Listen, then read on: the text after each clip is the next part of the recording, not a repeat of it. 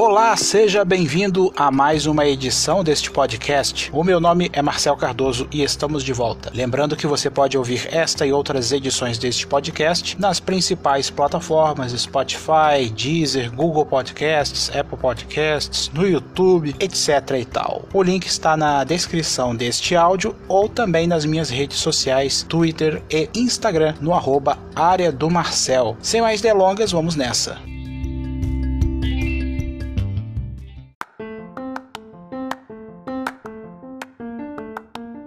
A Itapemirim, a amarelinha mais famosa do Brasil, para os entendidos, anunciou que vai voltar ao setor aéreo depois de mais de 20 anos. A empresa anunciou um aporte de 500 milhões de dólares, o que dá aproximadamente 2 bilhões e 100 milhões de reais, de um fundo soberano dos Emirados Árabes, que será utilizado para a criação de uma nova aérea do grupo. De acordo com o presidente da Itapemirim, Sidney Paiva, o objetivo é criar um serviço inovador no transporte aéreo, permitindo integrar o modal terrestre com os ônibus do grupo com o aéreo. A expectativa é receber o primeiro avião de passageiros em meados de 2021. A frota poderá ser de 35 aeronaves Bombardier, sendo 15 aeronaves com capacidade para 80 passageiros e outros 20 com 100 passageiros. A especulação de que o modelo seja o C100 Series, né, que foi adquirida pela Airbus e renomeada nomeada como Airbus A220, especificamente o Airbus A220-300. A Itapemirim, na década de 90, tinha uma empresa aérea voltada para cargas, que era a Itapemirim Cargo, com uma frota de 727. Não é a primeira vez que uma empresa de ônibus investe em uma companhia aérea. O grupo Caprioli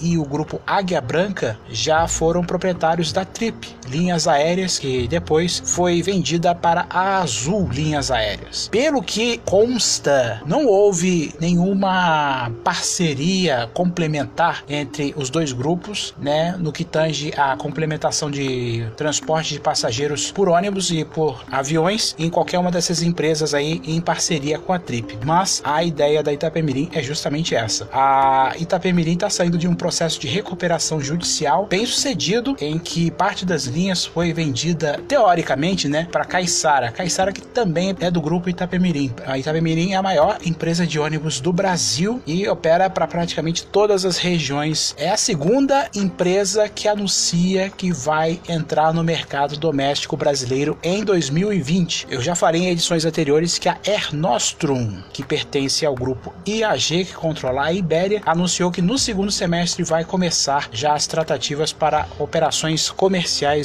domésticas aqui no Brasil. Ah, e só um detalhe: as pessoas estão surpresas com essa notícia né, de que a Itapemirim foi nos Emirados Árabes para buscar esse aporte, tem uma explicação para isso. Recentemente, o governo do estado de São Paulo esteve nos Emirados Árabes para abrir um escritório em Dubai. E o presidente da Itapemirim foi nessa missão junto com o governador. E foi a partir daí que esse aporte bilionário em modos reais foi obtido pela empresa. É esperar para ver.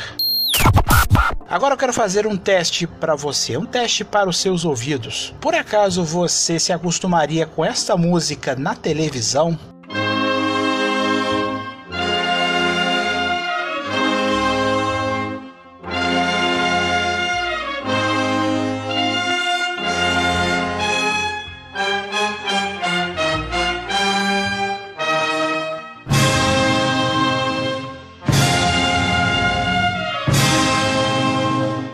Acho que não, né? Eu explico. O Congresso Nacional rejeitou, mais precisamente o Senado, a criação da versão televisiva da Voz do Brasil. A rejeição aconteceu no último dia 12. o projeto de lei da senadora Soraya Tronic, do PSL, previa a criação de uma espécie de Voz do Brasil na televisão. Os senadores acompanharam a relatora do caso, a senadora Elisiane Gama, do PPS do Maranhão. O projeto tentava criar um horário para que as TVs fossem obrigadas a transmitir notícias oficiais do governo federal. No caso, seria a alteração do Código Brasileiro de Telecomunicações, que data de 1962, que estabelece a obrigatoriedade da retransmissão diária de informações oficiais dos poderes da República pelos canais de televisão aberta. O projeto determinava que as emissoras de radiodifusão de sons e imagens e de retransmissão de televisão são obrigadas a retransmitir diariamente entre as 19 e as 22 horas programa oficial de finalidade informativa dos poderes da República pelo período de 18 minutos ininterruptos. O projeto acabou que ele foi rejeitado por unanimidade. Aí, depois que isso aconteceu, eu fui dar uma pesquisada no perfil dessa senadora. Ninguém foi lá criticar a senadora por causa desse projeto de lei aí que foi rejeitado, né? Por que será? Que bom que isso foi rejeitado. Até porque, gente, Voz do Brasil é um engodo. É um dos maiores engodos da história da comunicação brasileira. Está no ar há 85 anos. Ideia do ditador Getúlio Vargas, lá em 1935, ainda com o nome A Hora do Brasil, e depois passou a ser transmitido como a voz do Brasil e que, pelo amor de Deus, nós estamos em 2020, em tempos de internet, esse programa ainda está no ar, com tanto bombardeio de informações e redes sociais dos três poderes. Esse programa hoje, meu amigo, é puro dinheiro público jogado fora, né? Siga-me nas redes sociais, arroba Área do Marcel no Instagram e no Twitter. E lembrando que a partir de março, as edições do podcast irão ao ar nos dias 10, 20 e 30 de cada mês, exceto no mês de fevereiro, né? Por motivos óbvios. Preciso falar aqui? Acho que não, né? Muito obrigado pela sua audiência e a gente se fala no próximo episódio. Até lá!